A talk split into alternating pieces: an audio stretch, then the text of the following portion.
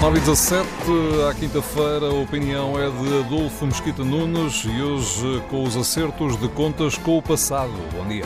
Bom dia. Celebramos ontem o Dia de Portugal. Isso parece-me um ótimo pretexto para refletir sobre a nossa história e nela encontrar motivação para continuar este projeto comum que é Portugal.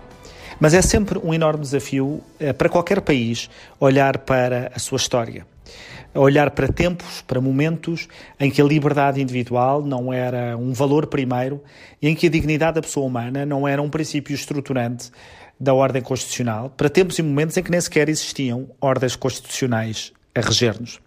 Não é possível olhar para a nossa história sem contextualizarmos esses tempos e esses momentos. Nem a liberdade nem a dignidade da pessoa humana eram os princípios sólidos que são hoje e por isso não podemos imputar aos nossos antepassados a partilha de princípios que eles não podiam conhecer da forma como hoje conhecemos. Há sempre quem olhe com desconfiança para este exercício de contextualização e que se recuse a contextualizar esses momentos como se o valor da liberdade e o valor da dignidade da pessoa fossem tão radicalmente evidentes que deveriam tê-lo sido evidentes também para todos os nossos antepassados. E por isso, ah, de alguma maneira, querem retirar estátuas, querem retirar o estatuto de herói, querem retirar o estatuto de feitos a pessoas e acontecimentos que não partilharam do princípio da liberdade individual ou da dignidade da pessoa uh, humana. Olho sempre para essa, esse exercício como um exercício de sobranceria, como se fosse possível impor aos nossos antepassados princípios que eles não tinham como conhecer. Isso não significa, evidentemente, que não possamos olhar para a nossa história de forma crítica e de forma dinâmica.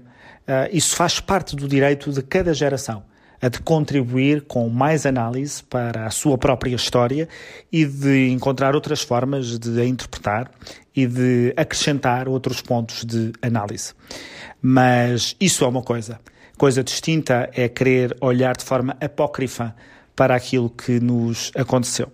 Mas há quem veja nessa, uh, nessa tentativa de retirar feito e retirar heroicismo e de retirar estatuto um, a esses episódios da nossa história como uma espécie de eh, compromisso a favor da liberdade, uma espécie de recomposição uh, da história, uma espécie de reencontro da história com a humanidade. Eu acho sempre também esse exercício um exercício sobranceiro.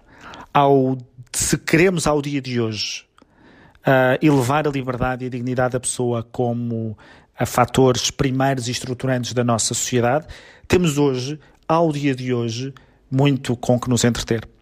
Existem cerca de 40 milhões de pessoas escravas no mundo ao dia de hoje, sobretudo em África, países onde a escravatura continua a existir.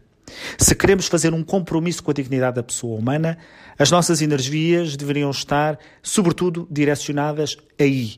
Não significa que não olhemos criticamente a nossa história mas é muito mais útil combater a escravatura que existe hoje em África do que em aplaudir que uma plataforma eletrónica retire um filme, como E Tudo o Vento Levou, da sua lista de filmes. Um filme que retrata a escravatura e que qualquer introdução, qualquer debate, qualquer nota de rodapé permite contextualizar e entender. O que não se pode contextualizar nem entender é que percamos tanto tempo a aplaudir que se retire o E Tudo o Vento Levou de uma lista de filmes e percamos muito menos tempo a fechar os olhos à escravatura que ainda hoje subsiste no mundo tal qual o conhecemos. À quinta-feira, a opinião de Adolfo Mesquita Nunes.